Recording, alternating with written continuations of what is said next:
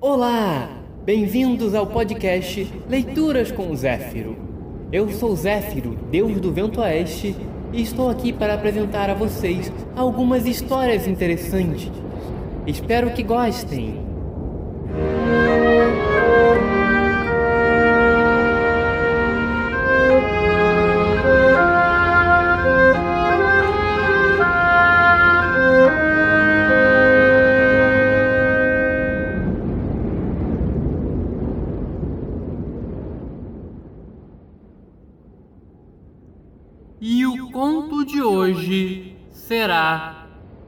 Colar da Rainha. Duas ou três vezes por ano, em solenidades importantes, como os bailes da Embaixada da Áustria ou as recepções de Lady Billingstone, a Condessa de Drossobis adornava seu alvo pescoço com o colar da rainha. Era efetivamente o famoso e lendário colar que Bomer e Basseng, ourives da coroa, destinavam a Dubarry, que o cardeal de Rohan Subis julgou oferecer a Maria Antonieta rainha da França, e que a aventureira Jeanne de Valois, condessa de Lamotte, desmembrou em uma noite de fevereiro de 1785. Com a ajuda de seu marido e do cúmplice Reto de Villette. A bem da verdade, somente o engaste era autêntico. Retor de Villette conservara-o, enquanto tal Lamotte e sua mulher dispersaram aos quatro ventos as pedras brutalmente arrancadas. Pedras admiráveis, escolhidas a dedo por Bomer. Mais tarde, na Itália, Retou vendeu-o a Gaston de Dreux-Sobice, sobrinho e herdeiro do cardeal, a quem salvara da ruína na época da retumbante falência de Rohan Guémené, e que, em memória do tio, recuperou alguns diamantes que continuavam na posse do ourives inglês Jefferies completou-os com outros de valor bem menor e conseguiu reconstituir o maravilhoso colar escravatura, tal como este saíra das mãos de Bomer e Basseng. Ao longo de quase um século, essa joia histórica foi o orgulho dos Drossobice. Embora circunstâncias diversas houvessem reduzido drasticamente sua fortuna, eles preferiram abaixar seu padrão de vida a se desfazer da real e preciosa relíquia. O conde atual, sobretudo, prezava como prezamos o lar de nossos pais. Por prudência, alugara um cofre no Credit Lyonnais a fim de guardá-la. Retirava-a à tarde, pessoalmente, nos dias em que sua mulher desejava enfeitar-se com ela, e devolvia-a pessoalmente no dia seguinte. Aquela noite, na recepção do Palácio de Castela, a condessa fez um sucesso tremendo.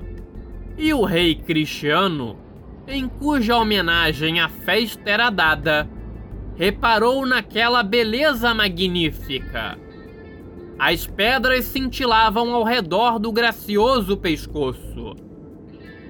As mil facetas dos diamantes rebrilhavam e faiscavam como chamas na claridade das luzes foi um duplo triunfo que o Conde de Drô saboreou profundamente e pelo qual se congratulou quando o casal entrou no quarto de seu velho palacete do Faubourg Saint-Germain. Estava orgulhoso da mulher e talvez na mesma proporção da joia que honrara sua dinastia por quatro gerações. Já a mulher extraía disso tudo uma vaidade que, embora um pouco infantil, denotava claramente seu caráter altivo. Não sem alguma tristeza, ela tirou o colar do pescoço e o estendeu ao marido, que o examinou com admiração. Em seguida, tendo-o guardado de volta em seu estojo de couro vermelho com o brasão do cardeal, dirigiu-se a um gabinete contíguo na verdade, uma espécie de alcova, completamente isolada do quarto e cuja única entrada ficava junto à cama do casal. Como das outras vezes, escondeu-o numa prateleira bem alta, entre caixas de chapéu e pilhas de roupa de cama. Trancou a porta e foram dormir.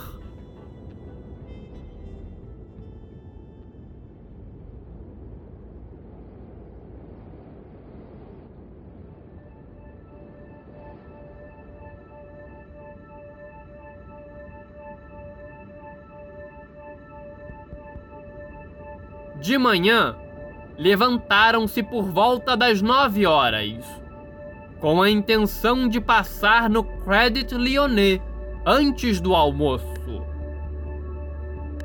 Vestiu-se, tomou uma xícara de café e desceu até a cocheira. Ali deu ordens. Em seguida, voltou para junto da mulher esta não deixara o quarto e se penteava, ajudada pela criada. Perguntou ao marido: Vai sair? Vou para aquele compromisso. Ah, é verdade. É mais prudente. Ele entrou no gabinete. Transcorridos alguns segundos, ainda sem o menor espanto, perguntou: Você o pegou, querida? O quê? Não, claro que não. Mexeu nele? Não, nem sequer abri a porta. Ele apareceu à porta, desfigurado, e com uma voz quase ininteligível, balbuciou: Não foi você? Então. Ele acorreu, derrubando as caixas de papelão e demolindo as pilhas de roupa. Os dois procuravam nervosamente. O conde repetia: Foi exatamente ali, naquela prateleira, que eu o coloquei. Acenderam uma vela para iluminar o aposento e retiraram toda a roupa e todos os objetos que o atulhavam. Quando não havia mais nada no gabinete, foram obrigados a admitir, com desespero, que o famoso colar desaparecera.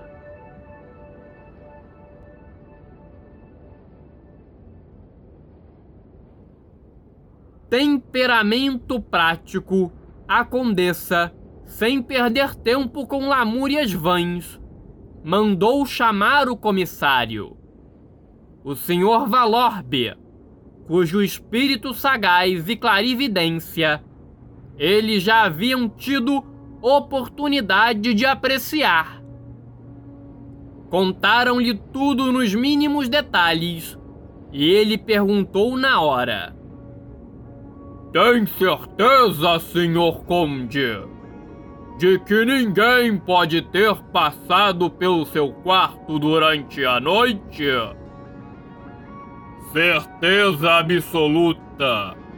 Tenho o sono levíssimo. Além disso, a porta deste quarto estava trancada como um ferrolho. Tive que abri-la hoje de manhã quando minha mulher chamou a empregada. E não existe nenhuma outra passagem que dê acesso ao gabinete? Nenhuma. Nenhuma janela? Sim, mas está bloqueada. Eu gostaria de verificar, por favor. Velas foram acesas e o senhor Valorbe logo observou que a janela só estava bloqueada até a metade por um baú, o qual, além disso, não tocava exatamente nos caixilhos. Toca neles o suficiente, replicou o senhor de Dro, para que seja impossível deslocá-lo sem fazer um escarcel. E para onde dá essa janela? Para um pátiozinho interno. E o senhor tem outro andar acima deste? Dois. Sendo que na altura do andar dos empregados, o pátiozinho é protegido por uma grade de malhas finas. Por sinal, quando o baú foi afastado, constatou-se que a janela estava fechada. O que não seria o caso se alguém tivesse entrado por ela pelo lado de fora. A menos, observou o conde, que se alguém tivesse saído pelo nosso quarto. Nesse caso, o senhor não teria amanhecido com o quarto trancado. O comissário refletiu um instante e voltou-se para a condessa. Seus criados tinham conhecimento de que usaria o colar ontem à noite? Não escondi, evidentemente mas ninguém sabia que o guardávamos nesse gabinete. Ninguém? Ninguém. A não ser que. Por favor, senhora, seja precisa. Este é um ponto capital. Ela disse ao marido eu estava pensando em Henriette. Henriette? Ela também ignora esse detalhe. Tem certeza? Mas de quem se trata? Interrogou o Sr. Valórbia.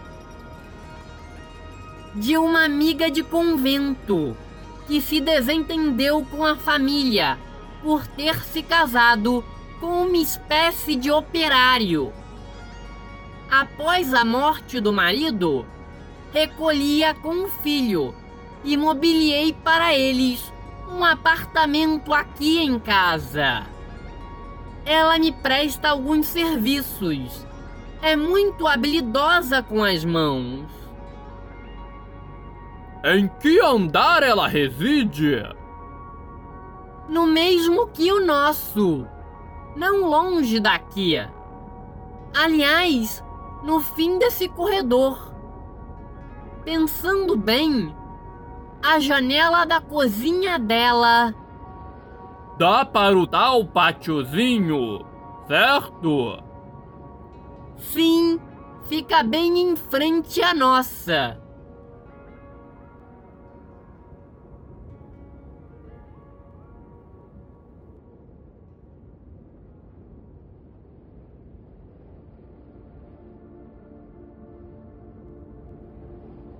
Um breve silêncio se seguiu a esta declaração.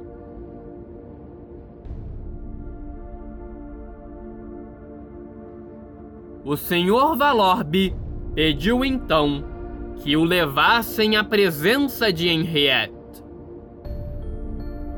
Encontraram-na costurando, enquanto seu filho, Raul, um garoto de seis ou sete anos, lia ao seu lado.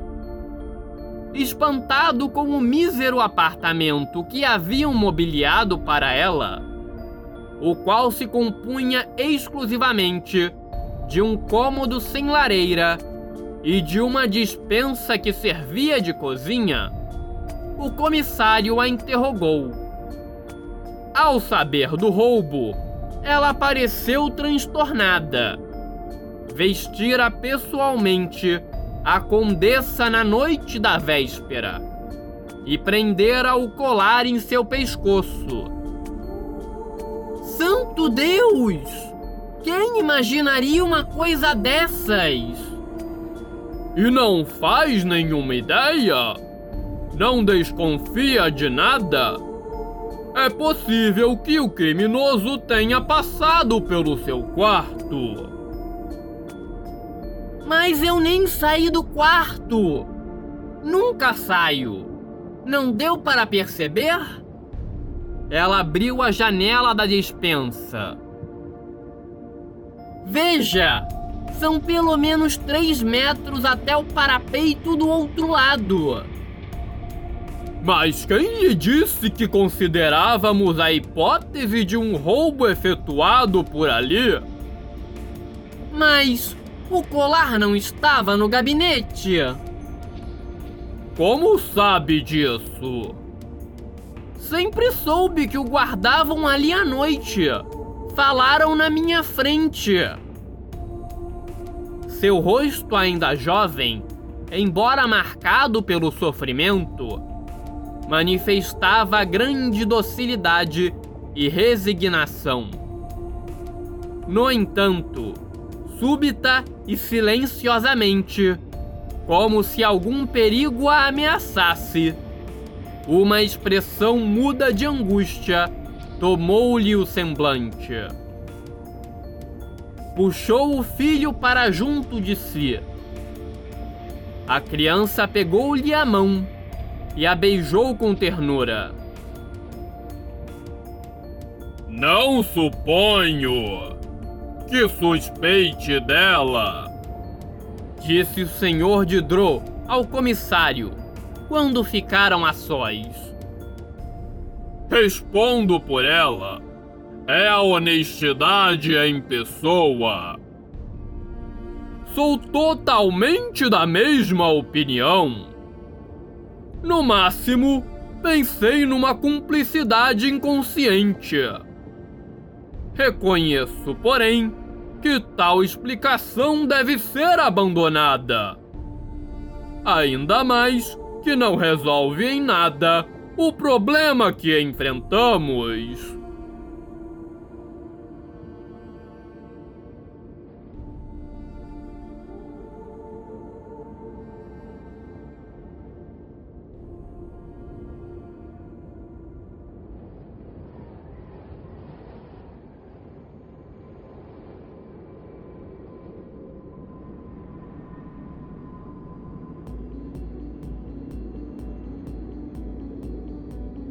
Comissário não levou adiante essa inquirição, que o juiz da instrução retomou e completou nos dias seguintes.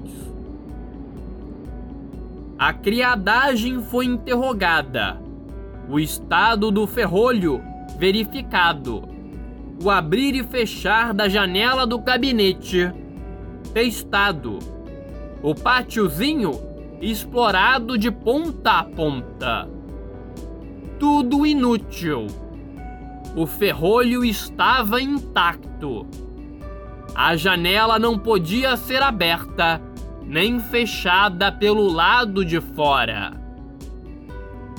Mais especificamente, as buscas se concentraram em Henriette, pois apesar de tudo, os indícios continuavam a apontar para ela.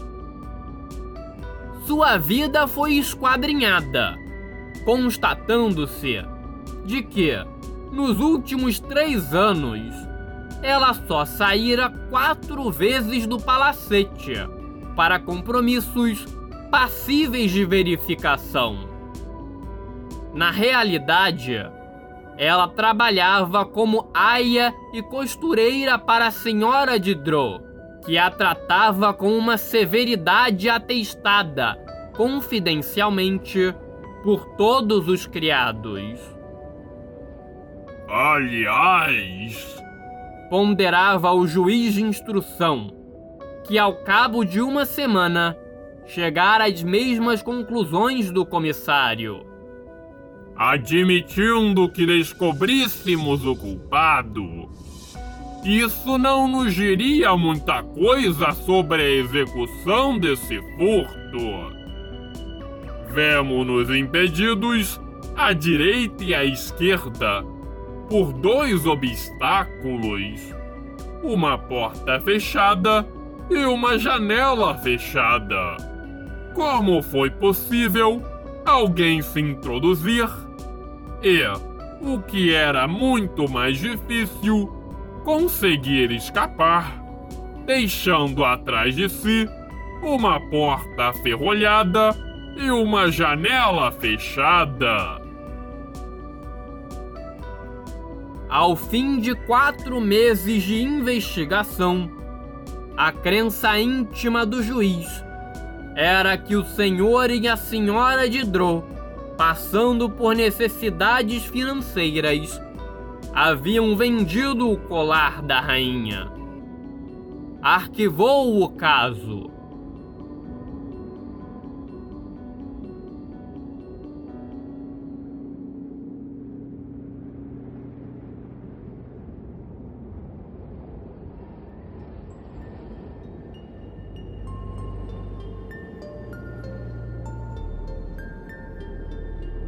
Para os Drozobisse, o furto da valiosa joia representou um golpe que deixou cicatrizes.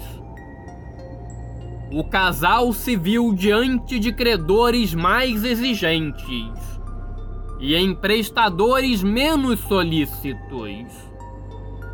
Tiveram que cortar na carne, alienar, hipotecar em suma, teriam falido se duas vultuosas heranças de parentes distantes não os houvessem salvado. Sofreram igualmente em seu orgulho, como se tivessem perdido uma boa parte de nobreza. E foi contra sua ex-colega de internato que a condessa se voltou. Não lhe escondia o rancor, acusava abertamente. Viu-se despejada de um dia para o outro. A vida seguiu adiante, sem acontecimentos dignos de nota eles viajaram muito. Dessa época, um único fato merece menção. Alguns meses após a partida de Henriette, a condessa recebeu uma carta sua que a encheu de espanto. Senhora, não sei como lhe agradecer Pois foi a senhora que me enviou isso, não foi? Só pode ter sido a senhora. Ninguém mais conhece meu refúgio nos confins desta pequena aldeia. Se eu estiver enganada, aceite minhas desculpas e receba pelo menos a expressão de minha gratidão por suas bondades passadas. O que estaria querendo dizer com isso? As bondades da condessa para com ela, presentes ou passadas, resumiam-se a um monte de injustiças. O que significavam aqueles agradecimentos? Intimada a se explicar, ela respondeu que recebera pelo correio, numa remessa não registrada e não carimbada, duas cédulas de mil francos. O envelope que ela anexara à sua resposta tinha o selo de Paris e só trazia o endereço da condessa, escrito com uma caligrafia visivelmente falsa. De onde provinham aqueles dois mil francos? Quem os enviara? A justiça buscou informações. Mas que pista seguir, estando completamente no escuro? O mesmo fato se repetiu doze meses depois. E uma terceira vez. E isso todo ano, durante seis anos com a diferença de que a soma dobrou no quinto e no sexto anos, o que permitiu a Henriette, que caíra doente, tratar-se de modo adequado.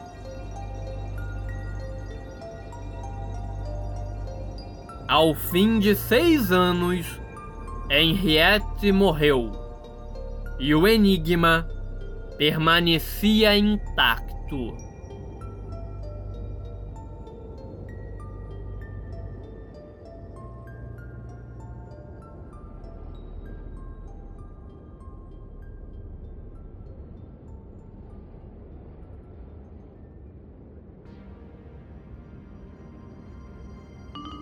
Todos esses incidentes eram de conhecimento público. O assunto galvanizara a imprensa. O estranho destino do colar, que após virar a França de ponta cabeça no fim do século XVIII, tanta emoção ainda despertava 120 anos depois. O que irei lhe contar, entretanto, é ignorado por todos, à exceção dos principais envolvidos e de algumas poucas pessoas, às quais o conde pediu sigilo absoluto. Aconteceu cinco dias atrás entre os convidados que almoçavam na casa do senhor de Drossobice, encontravam-se suas duas sobrinhas e sua prima, e como presença masculina, o presidente do legislativo local, de Saville, o deputado Bochas, o cavaliere Floriani, que o conde conhecera na Cilícia, e o general Marquês de Rosier, um velho amigo de clube. A conversa fluiu. O assunto recaiu em alguns crimes célebres. E foi a esse propósito que o senhor de Rosiers, que nunca perdia a oportunidade de implicar com o conde, relembrou a aventura do colar todos se apressaram a dar opinião. Todos recapitularam o caso à sua maneira. Como é natural, todas as hipóteses se contradiziam, embora fossem igualmente inaceitáveis. E o senhor? Qual sua opinião? Perguntou a condessa ao Cavaliere Floriane. Não tenho opinião, senhora. Todos protestaram. Justamente, o Cavaliere acabava de contar, com muito brilho e dando mostras de discernimento e gosto por esse tipo de mistério, diversas aventuras em que estivera metido com seu pai, magistrado em Palermo. Admito ter triunfado em situações em que gente mais esperta se deu por vencida. Mas para me considerar um Sherlock Holmes, além de tudo, não conheço os detalhes do episódio. Voltaram-se para o dono da casa. A contragosto, este foi obrigado a resumir os fatos. O Cavaliere escutou, fez algumas indagações e murmurou: Curioso. À primeira vista, não me parece coisa tão difícil de elucidar. O conde deu de ombros. Os demais, contudo, cercaram o Cavaliere e ele continuou, num tom um pouco dogmático.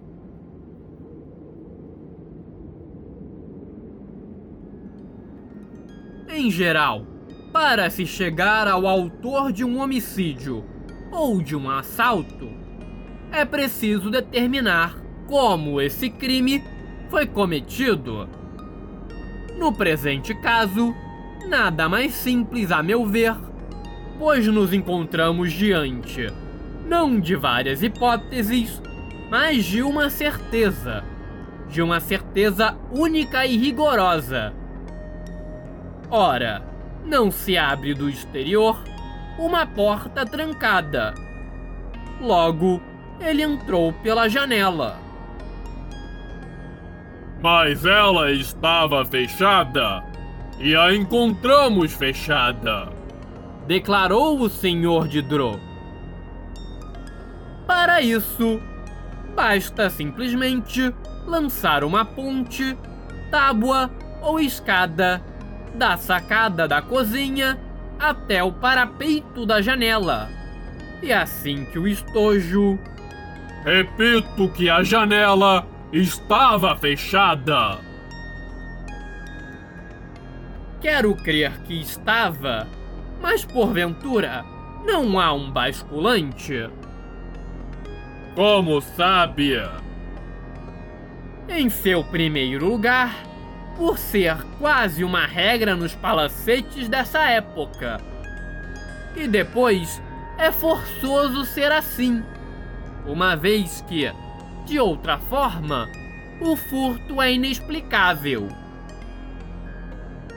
Com efeito, há um basculante, mas está fechado, como a janela. Inclusive, ninguém lhe deu atenção o que foi um erro, pois se lhe houvessem dado atenção, certamente teriam verificado que ele foi aberto. Suponho que, como qualquer outro, ele se abra por meio de uma correntinha, dotada de uma argola na ponta inferior. Sim, é verdade. E essa argola pendia entre o caixilho e o baú? Sim, mas não compreendo. Aqui está. Por uma fenda efetuada na vidraça, foi possível, com a ajuda de um instrumento qualquer, digamos, uma haste de ferro terminada em um gancho, agarrar a argola, puxá-la e abrir o Conde riu.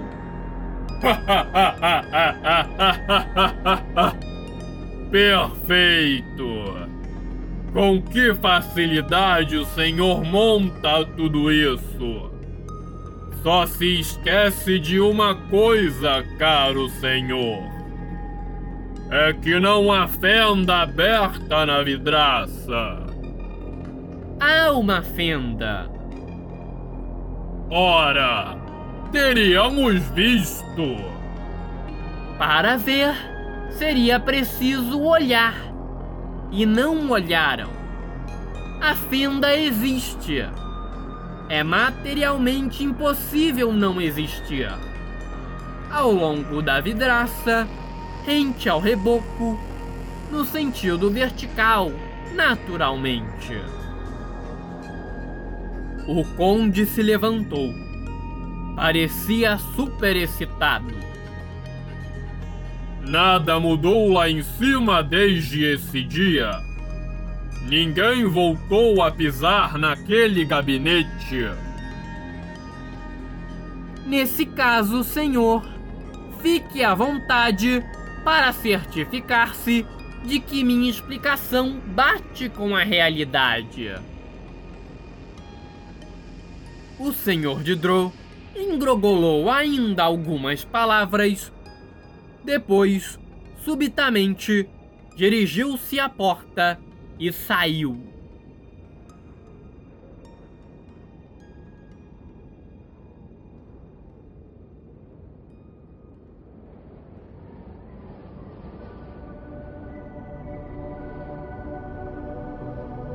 Nenhuma palavra foi pronunciada. Esperavam ansiosos como se de fato uma parcela da verdade fosse emergir. Por fim, o conde reapareceu na moldura da porta. Estava pálido, bastante agitado. Disse aos amigos, com uma voz tremida: Peço-lhes perdão as revelações do Cavaliere são inesperadas. Eu nunca teria pensado. A fenda existe, precisamente no lugar indicado. Agarrou impulsivamente o braço de Floriane e intimou, num tom imperioso: Agora, senhor Continue. Reconheço que tem razão até aqui.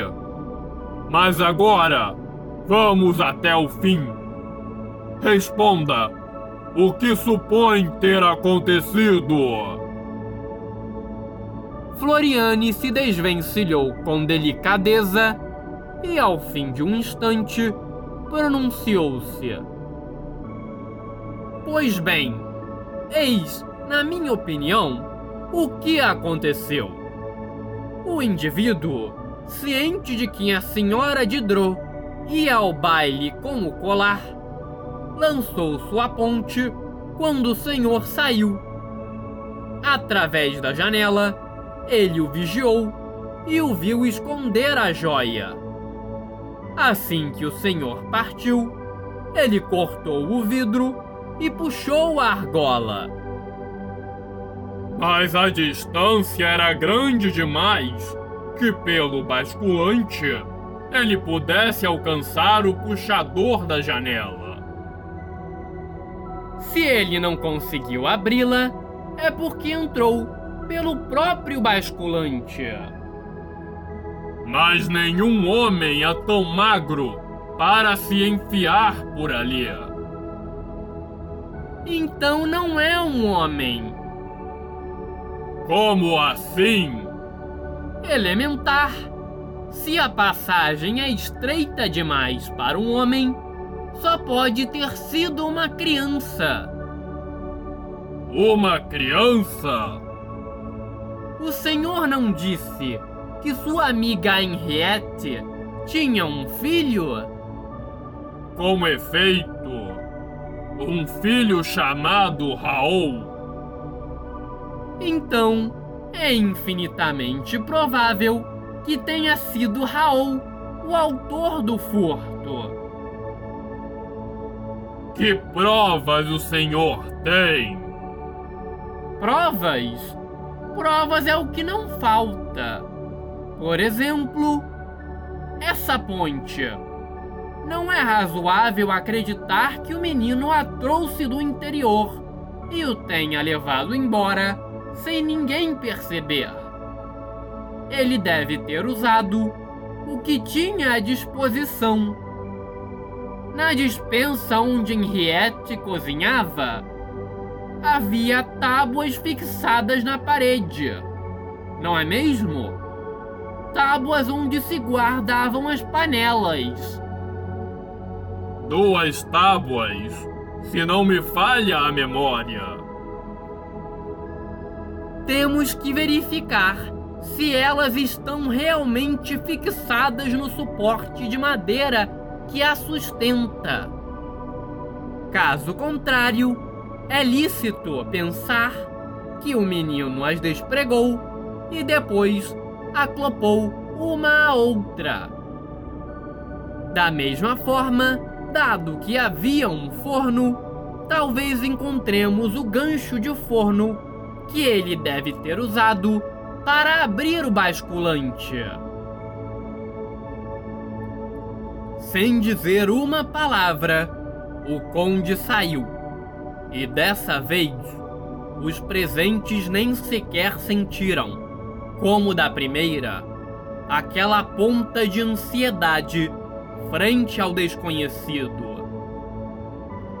Sabiam, sabiam de maneira absoluta que as suposições de Floriane estavam corretas.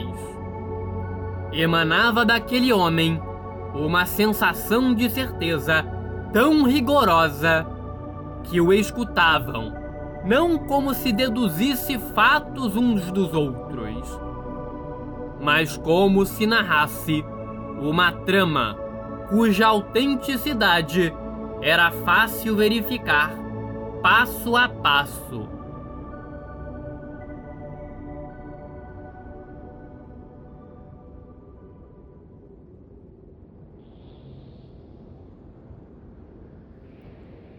Ninguém se espantou quando, por sua vez, o conde declarou: Foi realmente o menino.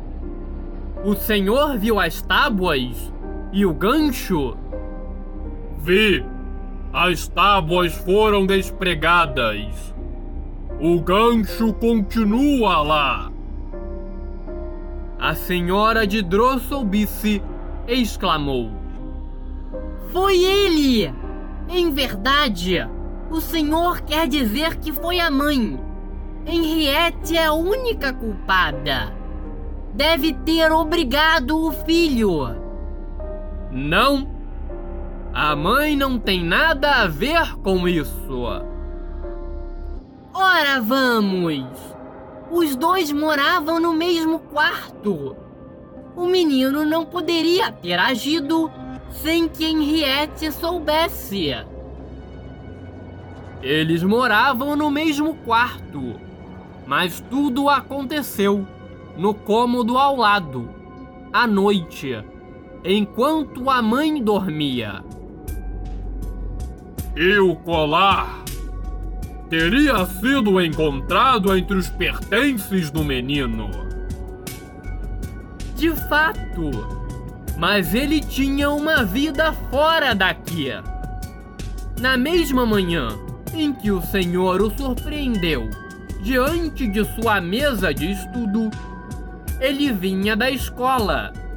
E a justiça, em vez de acuar a mãe inocente, talvez tivesse trabalhado melhor, revistando a carteira da criança entre seus livros escolares que seja.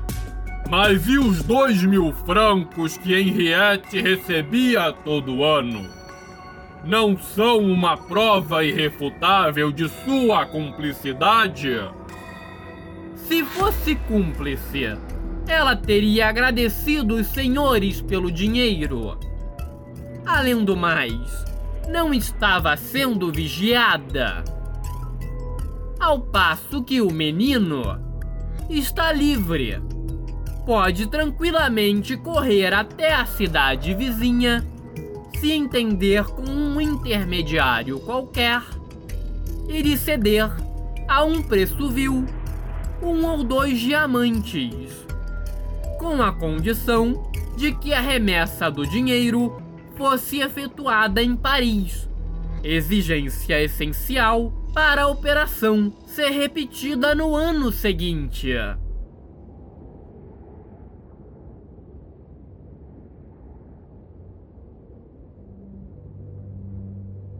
Um mal-estar indefinível sufocava os Drosselbisse e seus convidados. Realmente, algo no tom e na atitude de Floriane destoava daquela certeza que desde o início enfadara tanto o conde. Era uma espécie de ironia. E uma ironia que parecia mais hostil do que simpática e amistosa. O conde afetou uma risada. Tudo isso é de uma engenhosidade fascinante. Meus cumprimentos. Que imaginação fértil! De jeito nenhum. Não estou imaginando. Estou evocando as circunstâncias que, inevitavelmente, foram tais como exponho. Visualizo a vida da mãe e da criança. Lá longe, nos rincões da província. A mãe adoecendo, as astúcias e artimanhas do guri para vender as pedras e salvar a mãe. Ou, ao menos, reconfortar seus últimos dias. A doença progride. Ela morre. Os anos se passam. O menino cresce, vira um homem. E agora? Não hesito em admitir que dou asas à imaginação. Suponhamos que esse homem sinta a necessidade de voltar ao local onde viveu sua infância, de rever, reencontrar aqueles que suspeitaram de sua mãe e a acusaram. Podem imaginar o interesse pungente dessa entrevista na velha casa onde se desenrolaram as peripécias do drama? Suas palavras ressoaram por alguns segundos no silêncio inquieto, enquanto no rosto do senhor e da senhora de Dro transparecia, ao mesmo tempo, o medo e a angústia de compreender. O conde murmurou: Quem é o senhor? Cavalheiro. Eu? Ora, sou o Cavaliere Floriania, que o senhor conheceu em Palermo e com quem foi suficientemente generoso para convidá-lo à sua casa já várias vezes. Então, o que significa essa história? Ah, absolutamente nada. Uma simples brincadeira de minha parte. Procuro imaginar a alegria que o filho de Henriette teria em lhe contar que foi o único culpado e que fez aquilo porque sua mãe teve um destino infeliz, a ponto de perder o posto de criada do qual sobrevivia. E ele, ainda menino, sofria vendo o infortúnio da mãe. Exprimia-se com uma emoção contida, espigado e debruçado para a condessa.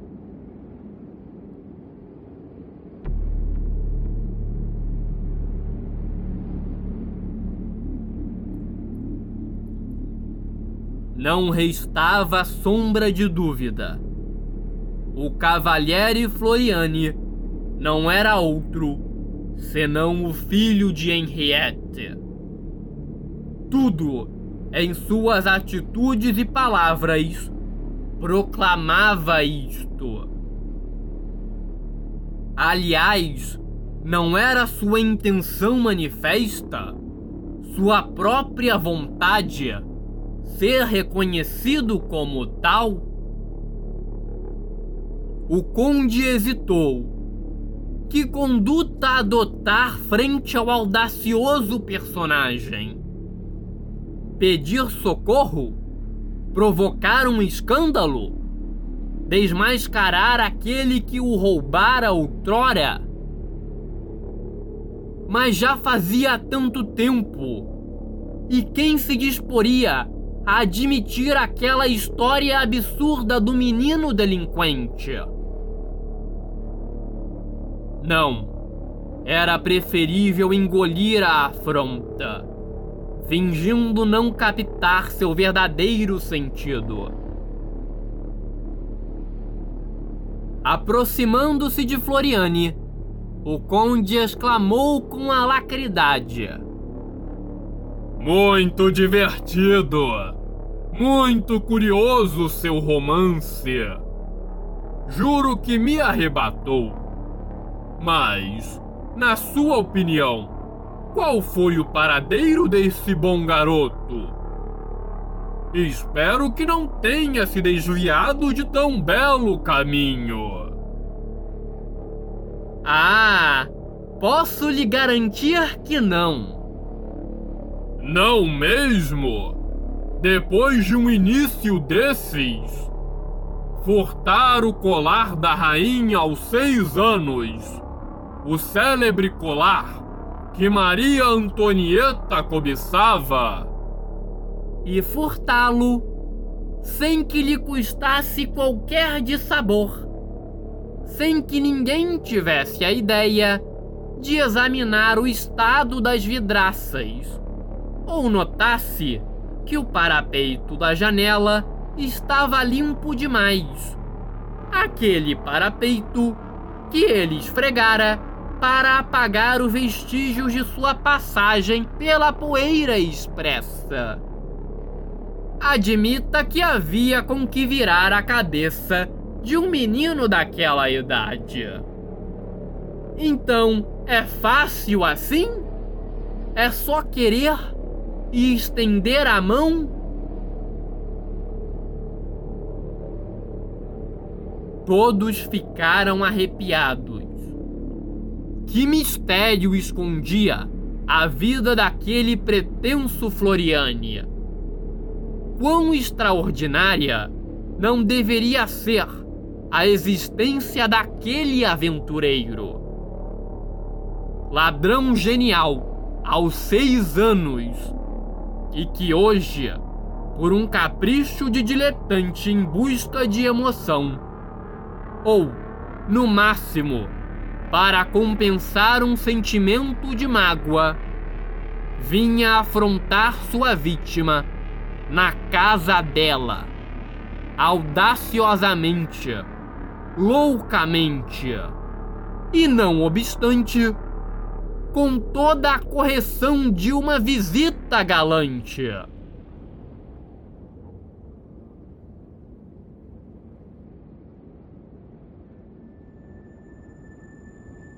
Ele se levantou e se aproximou da condessa para se despedir.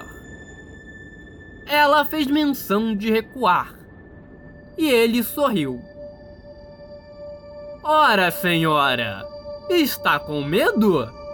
Teria eu porventura exagerado em minha pequena comédia de bruxo de salão? Ela se dominou e respondeu com a mesma desenvoltura, um tanto irônica. De forma alguma, senhor. Ao contrário, a lenda desse filho exemplar me interessou muito e fico feliz que meu colar tenha gozado de destino tão brilhante. Mas não acha que o filho dessa mulher, dessa Henriette, obedecia antes de tudo uma vocação? Ele estremeceu, percebendo a indireta, e replicou: Estou persuadido disso. E era inclusive imprescindível que tal vocação fosse muito forte para que a criança não desanimasse. Como assim? Ora, a senhora sabe, a maioria das pedras era falsa. De autêntico, apenas os poucos diamantes adquiridos do joalheiro inglês.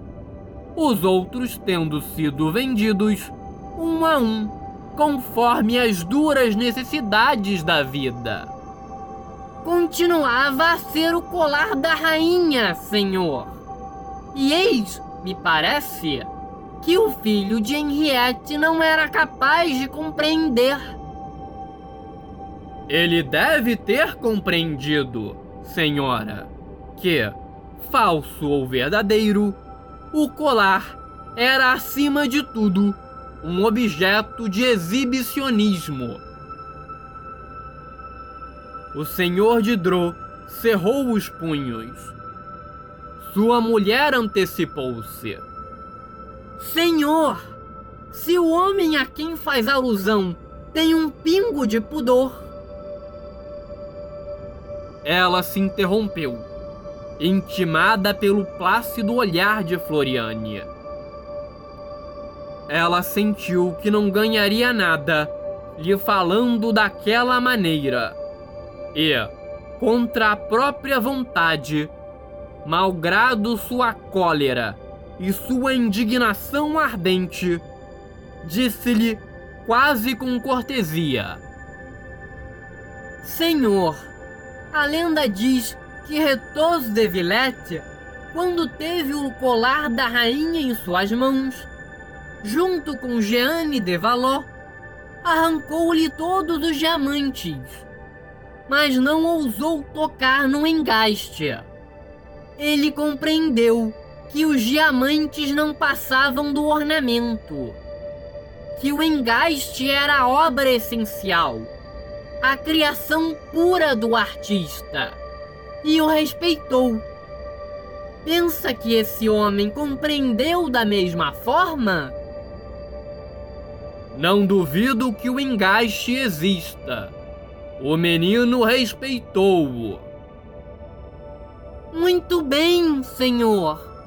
Se porventura encontrá-lo, diga-lhe que ele guarda injustamente uma dessas relíquias que são propriedade e glória de determinadas famílias, e que ele arrancou suas pedras sem que o colar da rainha deixasse de pertencer à casa de Drosselbice. O cavalheire respondeu simplesmente: Eu o direi, senhora. Fez uma mesura, cumprimentando o conde, saudou um a um todos os presentes e saiu.